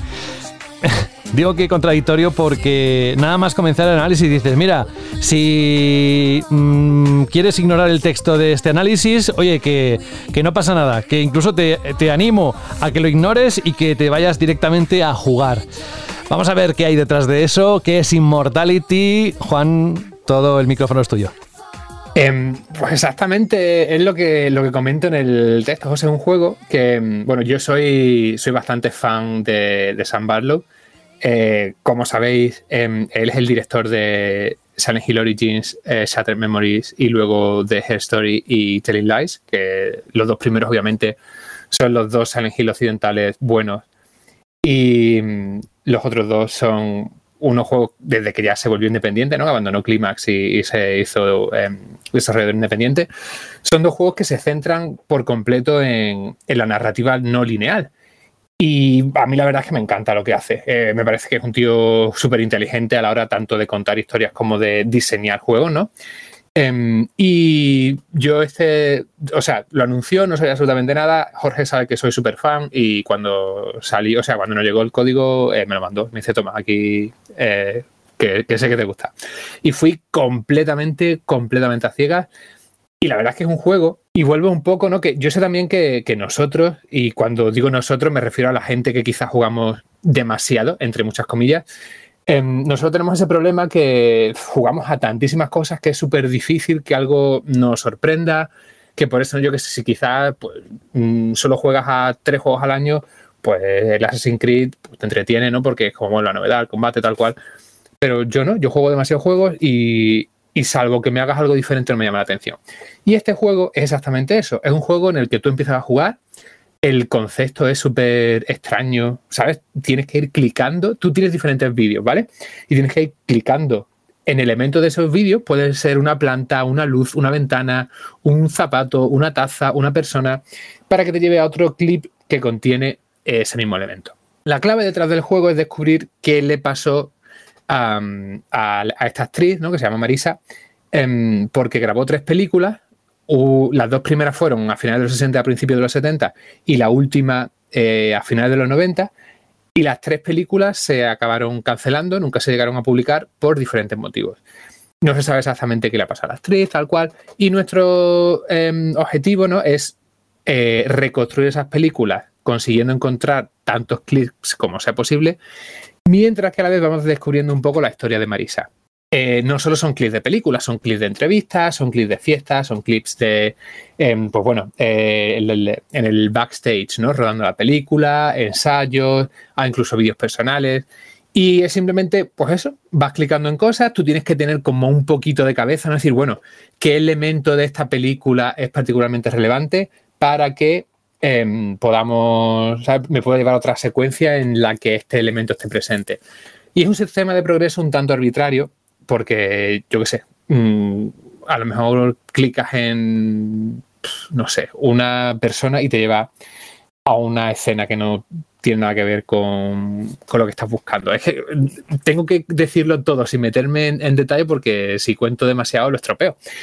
Pero bueno, la cosa es que el juego te propone un concepto totalmente nuevo, reconstruir tres películas y descubrir qué le pasa a esta persona, pero luego aparte se saca cosas de la manga que no te esperas. De hecho, también valoro muchísimo que en una época en la que te meten tutoriales ahí hasta la garganta y que no te dejan hacer absolutamente nada sin pensar, es un juego en el que uno de los elementos fundamentales de, la historia, tanto a nivel jugable como a nivel narrativo, no te lo explican. Y el juego confía en que tú vas a ser lo suficientemente perspicaz como para descubrir esa mecánica y lo que supone. Entonces, eso es un juego que encima te trata con respeto. Y al final lo que consigue es crear una experiencia que te sorprende constantemente, primero en lo jugable, que consigue, consigue que ver clips o rebobinar un vídeo sea emocionante. Y es algo que a mí me parece fascinante. Y luego eso a nivel narrativo es bastante... Tiene incluso como un puntito ahí es que de verdad no quiero contar cosas. No, pero no, no, ya, pero es que además hemos empezado diciendo, el análisis pone, mejor que os saltéis esto y vayáis al final. Y casi lo estás haciendo ahora aquí. Teníamos que haber dicho antes, oye, saltaos esta parte del podcast porque igual eh, es lo recomendable. Lo que sí sé es que para que le hayas dado un 9 es que has encontrado este juego Immortality una pieza a tener en cuenta dentro del mundo de los videojuegos, ¿eh? Sí, sí, no, y totalmente. Por eso te digo, José, que sí, yo entiendo que, no es un videojuego en el sentido tradicional, ¿no? Y que es una experiencia que se acerca mucho más al cine que a los videojuegos, que es no es 100% pasivo porque tienes que estar constantemente revisando clips e y vas rebobinando, ¿no? Vas adelantando. Em, entonces eso, no es completamente pasivo, pero sí que es un juego muy pasivo. Em, pero ya te digo, si te gusta el cine, ¿no? Incluso, y esto, yo qué sé, Incluso si te gusta un poco David Lynch también, o que tiene un, como un toquecito de David Lynch por ahí, si te gusta este, este tipo de propuesta hecha para sorprender al jugador y que se centra más en la narrativa que en cualquier otra cosa, yo lo, recomiendo muchísimo porque es que está en el Game Pass. Eso es lo que te iba a decir. Está, ¿no? De salida, o sea, ya está en el Game Pass. Ya está en el Game Pass. Y luego, aparte, eh, tiene que salir, a lo mejor, de hecho, incluso cuando estén escuchando el programa ya está disponible. Estará también disponible en dispositivos móviles con Netflix.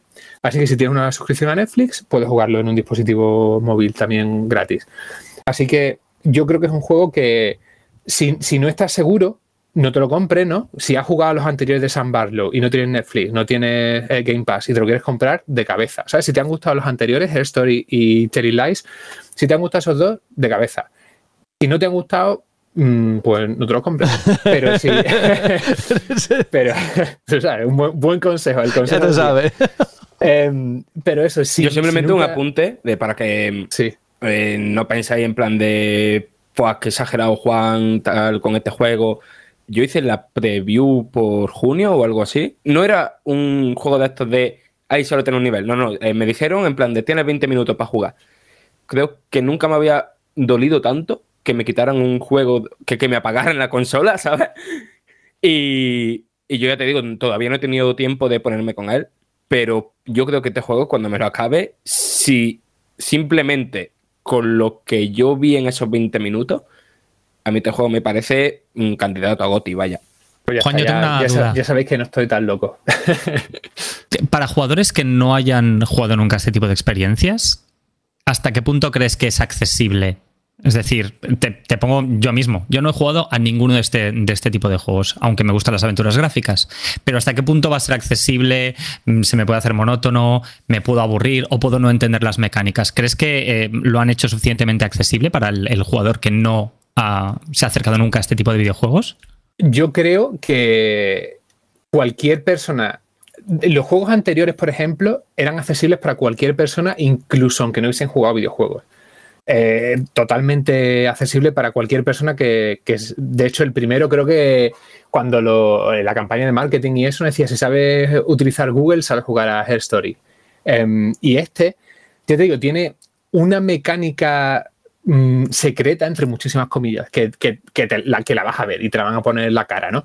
Pero es secreta, ya, ya, ya veréis a lo que me refiero cuando lo juguéis, que necesita quizás un puntito de, familiarización con los videojuegos. Entonces, si tú has jugado videojuegos antes, de hecho está bastante bien diseñado para jugar con, con mando. Yo lo empecé a jugar con, con teclado y ratón y dije, se juega mejor con el mando. Em, entonces, si estás familiarizado con los controles de, de, de la tradicional, ¿no? De un mando, mm, vas a, o sea, no vas a tener ningún problema a la hora de, de jugarlo. Y el formato como tal es completamente accesible para cualquiera, porque realmente es eso, es literalmente point and click, ¿no? Ver, pones el puntero donde sea, clicas, te lleva a eso, desbloqueas un clip y, y vuelta a repetir. Lo único que eso, que tiene ahí ese, ese toquecito que es la clave de todo y que no puedo contar, em, pero que, que requiere ese, ese punto, eso, ¿no? Esa, es un, al- algo que tu mente desarrolla cuando llevas mucho tiempo jugando a videojuegos y dices como, eh, aquí pasa algo, necesita, necesito encontrar cómo hacer esto. ¿Sabes? Cuando, cuando tu muñeco está jugando algo y tu muñeco hace algo y dices, ¿cómo he hecho eso? Y entonces te pones ahí un poco a probar con todos los botones hasta que dices, vale, así lo he hecho. Pues esto es igual. Y quizás para una persona que no esté 100% familiarizada con los videojuegos no tiene ese, e- ese, esa reacción, es decir, vale, uy, ¿cómo he hecho esto? Déjame que descubra cómo, yo qué sé, cómo me convierto en Super Sonic, ¿sabes? Em, pues esto es un, un poco igual, ¿no? Es decir, ay, ¿cómo he hecho esto? Lo descubro. Pero eso, eh, totalmente accesible para cualquier persona y ya os digo, vamos, que de hecho incluso con la interfaz táctil que se podrá jugar en el móvil, se, juega bien. Te estoy notando desde el principio casi como caminando por una senda de cristales, vamos, como intentando evitar los spoilers del segundo capítulo de House of Dragon que me está pasando a mí esta semana en Twitter, porque yo todavía no lo he visto. Así que, bueno, con prudencia. Gracias, te dejo ya descansar, que sé que te tienes que ir.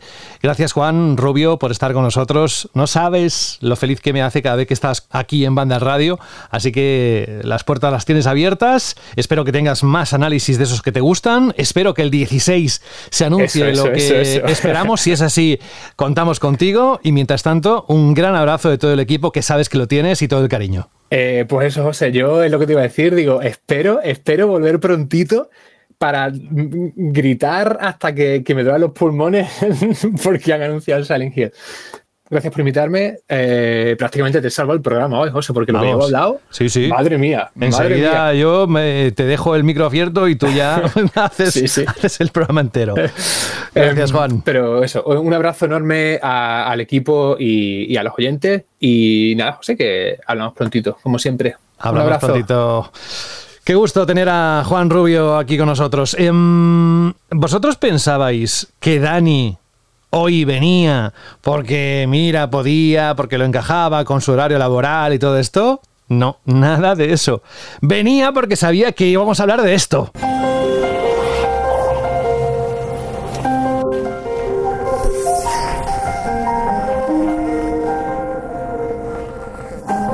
Tendremos que esperar al 8 de noviembre.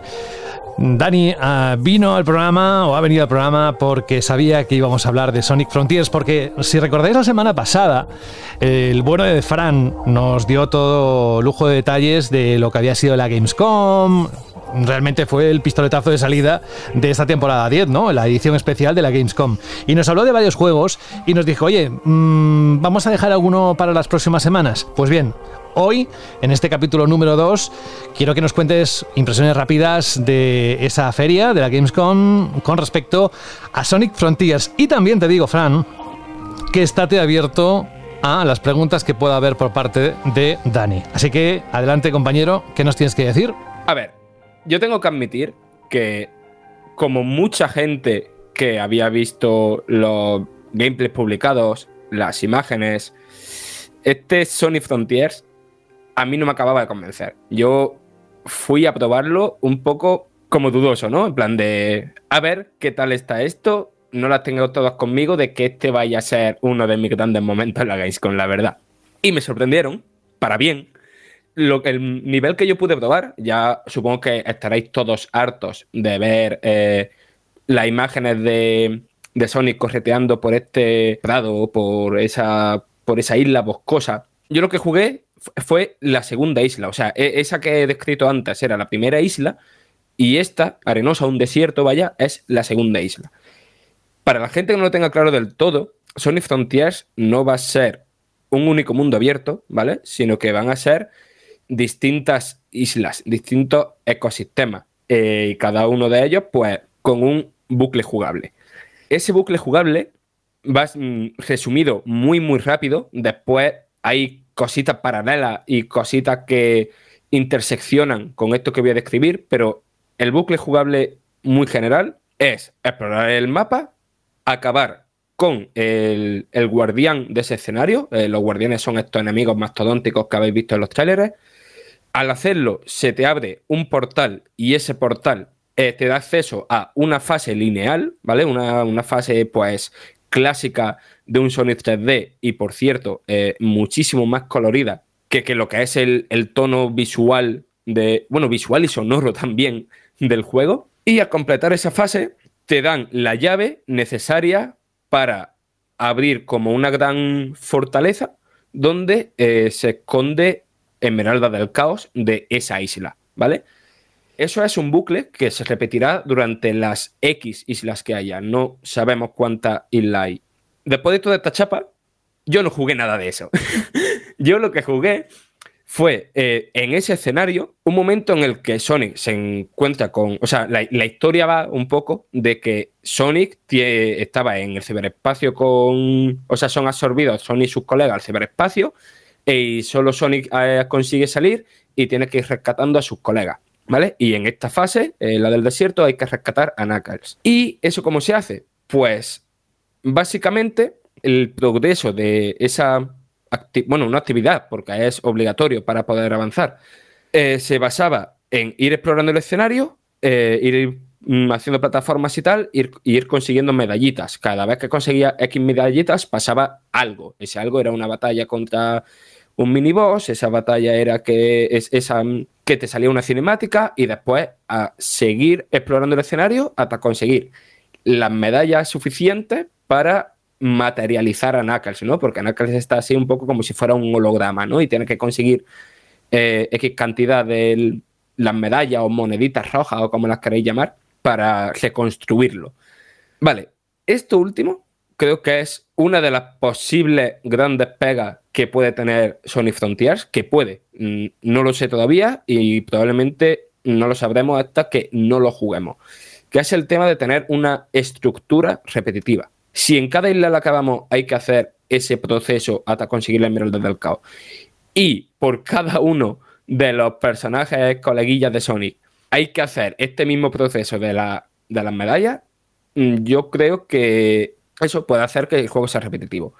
Dicho lo malo por ahí, las cosas positivas. Y la cosa positiva es que los que se esperaran, yo mismo, un mundo abierto vacío, sin nada que hacer, al menos en este mundo de la arena, todo lo contrario.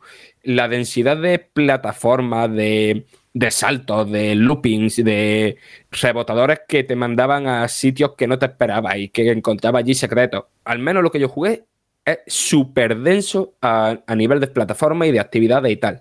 Y después también a nivel de, como habéis visto en los, en los trailers, de pequeños puzzles aquí y allá, de, de. Han copiado, evidentemente, los colos del Zelda Breath of the Wild, pero parece que va a ser un poquito menos pesado encontrarlo. Y básicamente eso, que no es estar un rato corriendo por el escenario hasta que te encuentres la siguiente plataforma. Constantemente había, cuando no eran plataformas, eran enemigos, cuando no eran puzzles, no estaba más de 20 segundos corriendo, no 20, no menos, no estaban más de 10, 15 segundos corriendo sin encontrarte con algo más que hacer. Y después lo otro es que, aunque si bien es verdad, pero yo esto lo mismo Dani me pega, pero creo que Sonic, el plataforma de Sonic siempre ha pecado de estar, de tener cierto toque de automatizado, ¿vale? Y aunque es verdad que esto me sigue pasando aquí, me sigue dando esa sensación, el control me parece increíble. O sea, mmm, el control me parece muy, muy bueno, muy responsivo, muy satisfactorio. Y eso también tiene que ver con que Sonic tiene un mogollón de acciones, tanto de plataformeo como de combate, y que tiene, pues, su, evidentemente, como una, aventura de acción con toque RPG, pues no podía faltar su árbol de habilidades, sus poderes y tal. Y eso, como digo, son por un lado para el combate, pero también hay eh, movimientos de, de, plataformeo y tal. Y básicamente la sensación que me ha quedado es que es un juego muy satisfactorio a los mandos, que no sé hasta qué punto puede llegar a hacerse repetitivo, pero no va a ser repetitivo por el tema de recorrer el mundo abierto para arriba y para abajo, sino por la estructura de consecución de objetivos que propone.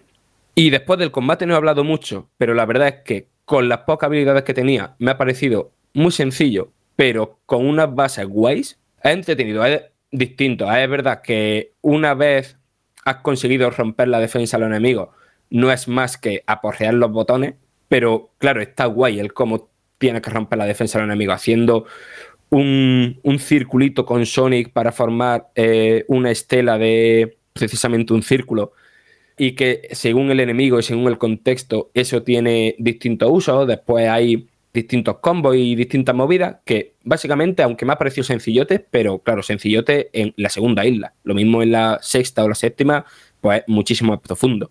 Sí es verdad que el diseño del enemigo me ha parecido un poquito pobre, pero lo mismo. Es solo la segunda isla. Menos mal que eran impresiones rápidas. Casi. A ver, marcas un, un, análisis. rapidísimo. Sí, sí. Um, Dani, eh, ¿tienes alguna pregunta para Fran? Eh, tendría muchas, pero me voy a quedar con tres. Me voy a quedar con tres. Me con voy a tres, bien. ni más ni menos. Sí, sí, sí, sí tres muy, muy sencillitas. Eh, y, y, y, y, me ha encantado, Fran, lo que he escuchado. O sea, ya de primeras te agradezco lo que has contado.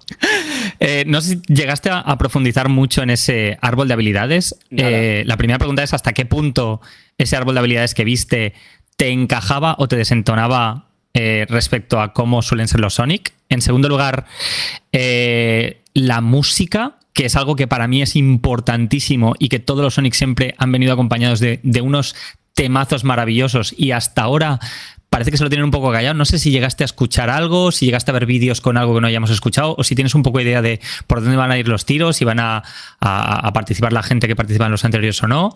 Eh, y por último, el estilo visual. ¿Lo has visto mmm, bien? Porque al final siempre ha habido como mucha polémica de si parecía como poco moderno, como poco next gen. ¿Cómo lo has visto tú? ¿Qué te ha parecido? Vale, por parte. En el árbol de habilidades no es un árbol de habilidades especialmente amplio, ¿vale?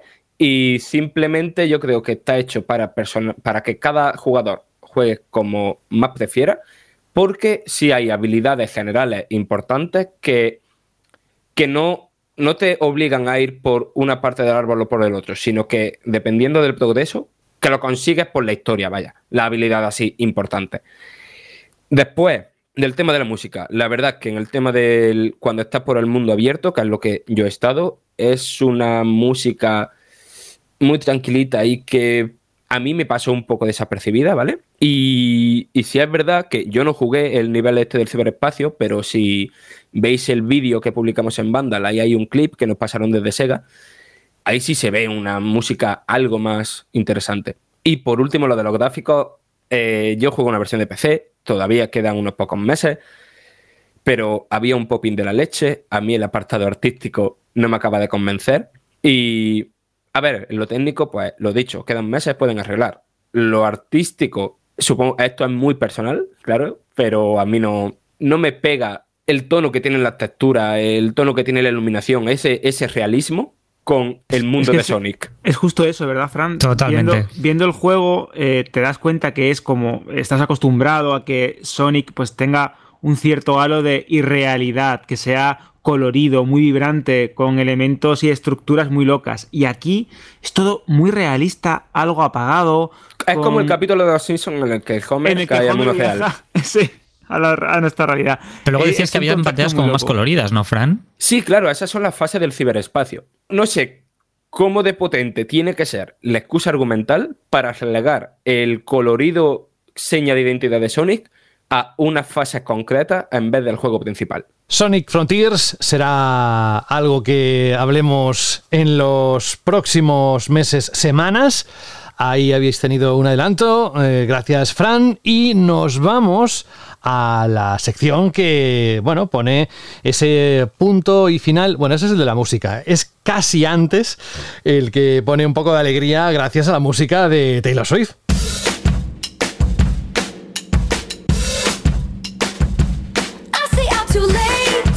Que no se me ha ocurrido ni siquiera plantearle a, Alberto si la quiere cambiar o si la quería cambiar esa temporada, porque ya lo doy por hecho que eh, ya le parece bien. Así que vamos a. Lo que sí que me ha parecido bien fue la pregunta de la semana pasada, la primera que de esta temporada 10 de Banda Radio. Recuérdanos cuál era la que lanzaste, Alberto, por favor. Pues sí, bueno, de hecho ha generado muchísimos comentarios. Tenemos más de una veintena solo en iBox, más otro, otros tantos. Y de hecho, la pregunta de la semana pasada era pues que hicierais en principio un resumen de la Gamescom y que opinarais sobre esa subida de precio de PlayStation 5. Se nota que esa subida de la consola de Sony ha sido muy divisiva, ha creado eh, una controversia y una polémica más allá de los foros, se ha trasladado también al podcast y de hecho tenemos un montón de comentarios hablando de paridad, eh, dólar, euro, componentes, subida de precios de los materiales. De hecho, habría estado muy bien que estuviese aquí nuestro queridísimo Rubén Mercado, pero está de viaje y no puedo opinar al respecto, porque estoy seguro que nos daría también una visión técnica de cómo, de cómo funciona esto de los materiales, lo que cuesta fabricarlos, traerlos, etc. Si te parece bien, José, ¿Sí? Vamos a comenzar ya a leerlos. Venga. Tenemos el comentario de Iorbom que dice: No puedo estar de acuerdo con Jorge. Si justificamos la no subida de la consola en Estados Unidos porque el dólar está más fuerte ahora, porque en los últimos 20 años que el euro ha estado más fuerte y en algunas ocasiones bastante más fuerte, de hecho, hemos pagado siempre lo mismo los europeos. De hecho, el mensaje es bastante largo, pero al final resumía algo como en cualquiera de las situaciones, Sony nos está dando a entender que los europeos somos usuarios de segunda. No sé quién tomará estas decisiones, pero deberían pensarla un poquito más. También tenemos otro comentario de José Garry que dice, si se sube PlayStation 5, que sean todo el mundo no solo, no solo que es los Estados Unidos, no, no lo sube, que no somos clientes de segunda. Y yo creo que esto de clientes de segunda ha calado mucho en todos los usuarios y oyentes de banda radio. Tenemos otro comentario también de Lobison Lorenzo que dice también lo siguiente. La justificación de la subida de PlayStation 5 no hay por dónde cogerla. Y lo de Estados Unidos y el precio del dólar menos. Así que como puedes ver hay como una tendencia ¿no? en los discursos y las opiniones de nuestros oyentes. Y de hecho, José, también tenemos un audio. Sí, un audio que además eh, fue Oli. Bueno, Oli es un oyente que suele participar en esta sección con audios. Fue participó en el último programa y fíjate tú, ha sido el primero en participar en esta nueva temporada. Lo que ocurre es que Oli eh, no sé en qué punto lo grabó, supongo que en la calle, evidentemente, porque hacía muchísimo viento, he tenido que recortarlo algo porque se hacía inaudible. Por cierto, no sé el resto, ahora que estamos hablando del tiempo, menudas tormentas estamos sufriendo en los últimos días. Vamos a ver lo que nos dice Oli. Ante, todo, bienvenidos otra vez a todos. Y nada, respecto a la chili pregunta de esta semana, de este año, eh, a ver, respecto a la subida de precios de PlayStation 5, pues a ver, una cosa que no me sorprende, lo veo algo normal. No es que me apasione, pero bueno, mejor pagar 50 euros más que no los 700 que he llegado a ver que te venden una consola con cosas que no quieres.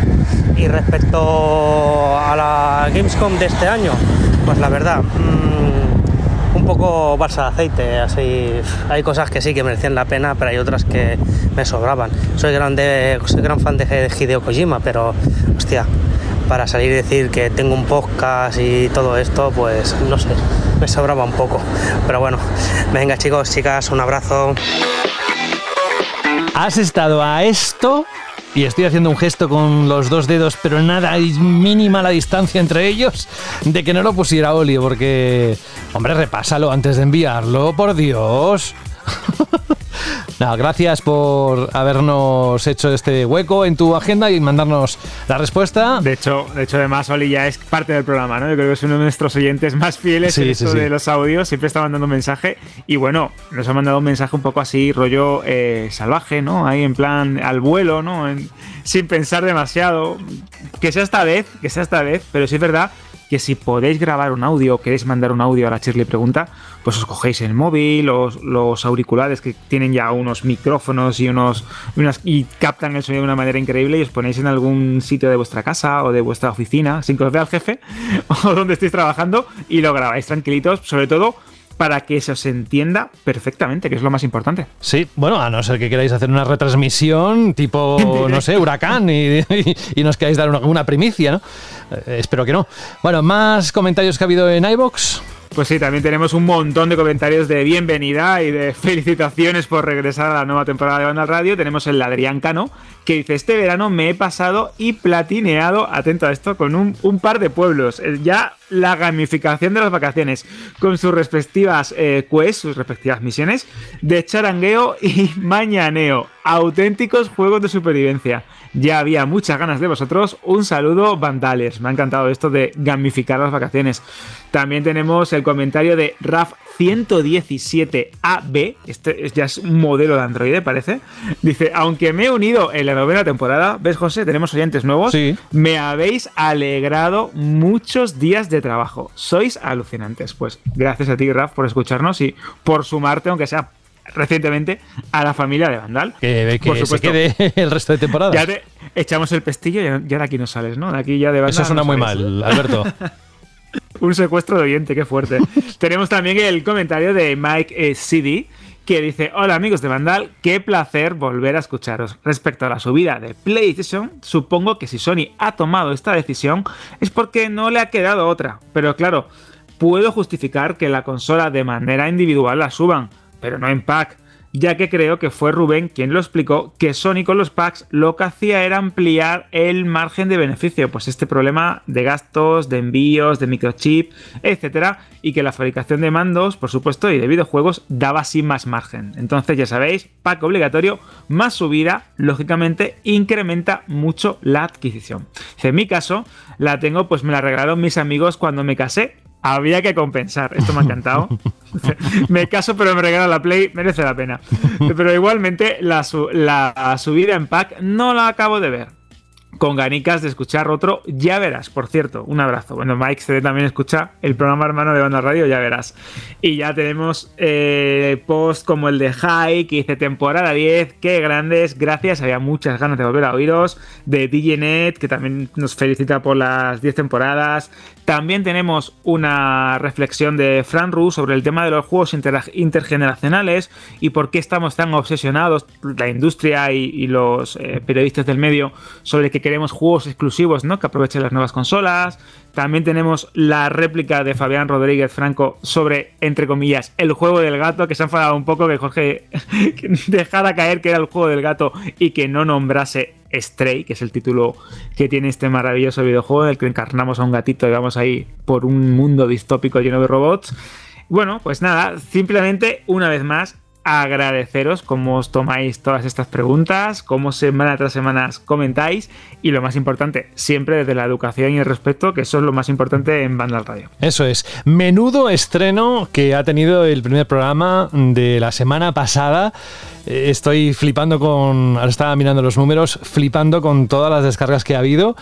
Vamos al- a la pregunta de. La Shirley pregunta para los próximos días. ¿Qué se te ha ocurrido, Alberto? Pues mira, tenía una preparada, pero la voy a dejar para la semana que viene, fíjate, porque nuestro compañero y amigo Fran, eh, perdón, Juan ha dicho una cosa y es verdad. Eh, hay misiones secundarias y misiones opcionales que son un verdadero peñazo, que son muy malas y que incluso te llegan a chafar la experiencia de un videojuego. O por lo menos hacerla más monótona, más pesada, más cargante. Así que la pregunta, Shirley, de la semana que viene es la misión opcional o secundaria más absurda, aburrida o desesperante a la que habéis jugado. Ya sabéis, la misión opcional más absurda, aburrida, desesperante, mala, peñazo, como lo queráis llamar, a la que habéis jugado en cualquier videojuego. Tenéis un montón de caminos, podéis postear cuando se suba el programa en Vandal, en la noticia, podéis hacerlo en iBox o, si queréis, un audio bien grabado y sin huracanes de fondo. Bueno, afortunadamente Pobre siempre Oli, vienen con buena calidad. Pobre Oli, que le estamos dando una que hoy que no veas. Ya sabéis, radio arroba vandal.net, lo mandáis ahí de unos 20-30 segundos para que vuestra opinión tenga espacio en el siguiente programa de Vandal. Pues muchas gracias, Alberto. Desde luego, esto de los audios da mucha vida y nos encanta escuchar a los oyentes, así que animaros. Bueno, pues vamos a dejarlo aquí. Mm, Vamos a despedir esta edición, la 2 de esta nueva temporada. Alberto González, muchísimas gracias por estar con nosotros y te esperamos dentro de unos días. Dentro de unos días, si sobrevivo a otro viaje a la Tierra Media, a este anuncio del Ah, nuevo disco de, de Taylor Swift, a un capítulo de la. Casa Dragón, son muchas emociones, José. Yo Claro. tengo que relajarme de alguna manera. ¿eh? Por eso eres Alberto el Dragones, según dijimos la semana Dragones. pasada. Hoy el vinagre no ha venido, el vinagres, que es- El vinagres Jorge no ha Cano no ha venido, pero el Dragones sí. Un abrazo, Alberto. Adiós. Un abrazo, José. Hasta la Chao. semana que viene. Os quiero. Adiós. Luego también tenemos a, a el Escaletas, que es Fran Gematas, el cual hoy ha preparado el programa, los contenidos, hoy no, a- durante la semana, y ha hecho posible que haya salido tan chulo y con tanto contenido como este. Gracias, Fran, y hasta dentro de unos días que volverás otra vez a hacer la escaleta. ¿eh? Sí, sí, tengo, tengo una cosita pensada que ya verás cuando te la mande. Madre mía. Es que este hombre eh, es imprevisible.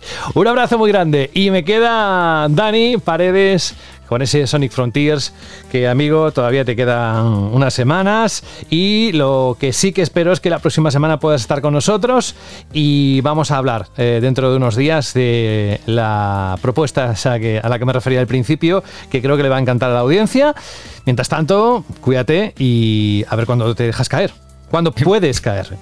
Eso te iba a decir, que yo feliz de que se hayan eh, alineado los astros y haya podido acudir hoy a haceros compañía, pero nada, a ver si tenemos más suerte para la próxima y a ver cuando me cuentas tú, que también me has dejado aquí Ah, con un cliffhanger, que tela, ¿eh? Ah, amigo, amigo.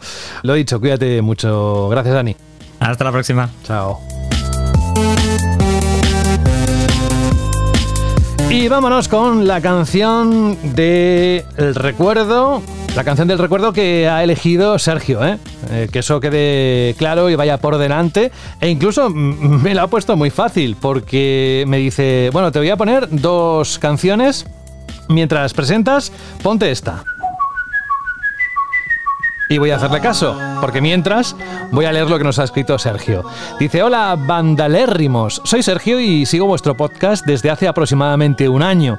Así que estoy por asegurar que la canción que os pido no salió en la temporada pasada. Se trata de la que para mí es la mejor canción que ha sonado en una consola de 8 bits. Se llama The Moon y aparece en o aparecía en el videojuego DuckTales de NES. Este videojuego de plataformas de las patoaventuras tuvo una remasterización hace pocos años y se hizo una versión mejorada de la banda sonora y creo que es la versión que debería sonar. Es decir, la canción con la que vamos a acabar. O sea, que eso está claro. Y mientras dice, y ya para dejarte toda la faena hecha, te paso la versión a del gran Smooth McGroove que puedes utilizar mientras presentas la canción. Es esta. Es impresionante lo que hace este youtuber, ¿eh? No es la primera vez que aparece en el programa. Y acaba Sergio diciendo gracias por el gran contenido que hacéis y espero que podáis poner el tema en un programa de estos. Un saludo, un programa de estos no el segundo, ni más ni menos.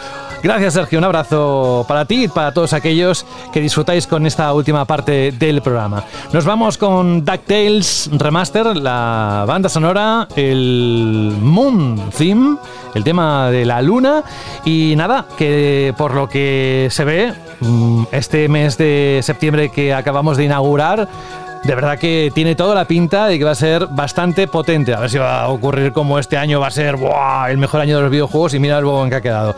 Pero al menos de ilusión, ¿qué queréis que os diga? Yo la necesito para la vuelta al cole, para la vuelta al trabajo, para la vuelta en general. Y luego con el calor que hace, pues es un aire fresco que recibimos. Como de Moon, un aire fresco con el que me voy, con viento a otro lado. Un abrazo de José de la Fuente. Nos escuchamos en el tercer capítulo de Banda del Radio.